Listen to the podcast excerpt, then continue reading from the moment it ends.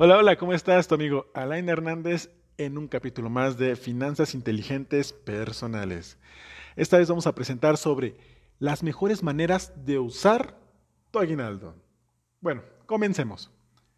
El fin de año se acerca y este trae consigo muchos beneficios, aparte de las celebraciones y convivencias, y convivencias con la familia y amigos. El fin de año también significa aguinaldo, este bono legalmente es equivalente a 15 días de salario para las personas que trabajaron todo el año y en caso de no haber cumplido con el año completo, se paga una parte proporcional. El aguinaldo a menudo se gasta en los regalos navideños, sin embargo, hay mejores maneras para utilizarlo, aunque sea tentador gastarlo con cosas materiales. Si quieres que tu aguinaldo realmente te sirva, considera lo siguiente. ¿Cómo usar tu aguinaldo de manera inteligente? Número uno Trata tu aguinaldo como un pago de nómina regular. Muchos vemos al aguinaldo como un regalo o un extra. Por lo tanto, ese dinero no se asocia al fruto del esfuerzo en el trabajo. Esta relación es importante porque la manera en la que percibes tu aguinaldo afecta en cómo lo usas. ¿Gastarías toda tu quincena en una sola cosa? ¿Gastarías tu quincena en puros regalos y gustos? La mayoría de la gente no lo haría. Hipotéticamente, Hacerlo sería irresponsable pues llevaría a deudas por no pagar lo que realmente necesitas. Por eso, piensa que el aguinaldo es una quincena extra. Punto número dos. Paga tus deudas. Si tienes alguna tarjeta de crédito que no hayas podido liquidar, esta es tu oportunidad.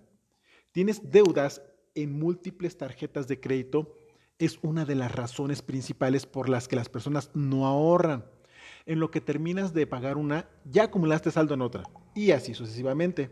Esto, es, esto se convierte en un ciclo que parece sin fin y que evita que tengas estabilidad financiera. Aunque la mayoría o todo tu aguinaldo se vaya en pagar tus deudas, sentirás más satisfacción y paz mental que si compraras una nueva televisión. Punto número 2. Invierte. Si no tienes pendientes económicos, considera invertir una porción de, de este abono. Antes de comprar algo material, piensa en tu futuro.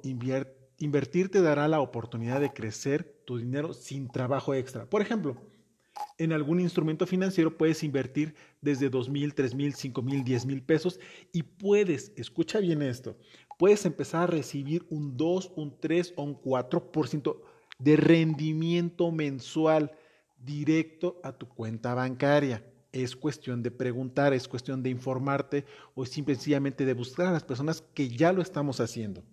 Punto número tres, ten un plan y actúa rápido. Es importante tener un plan para utilizar tu aguinaldo. Puedes ahorrarlo para el futuro, pero mejor sería adelantarte.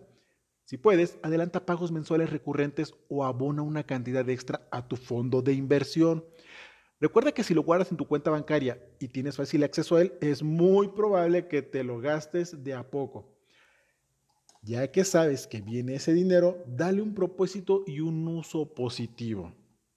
Y así es básicamente como tú puedes tener una inteligencia financiera al no ir directamente al gasto, sino utilizar tu dinero para pagar o para invertir.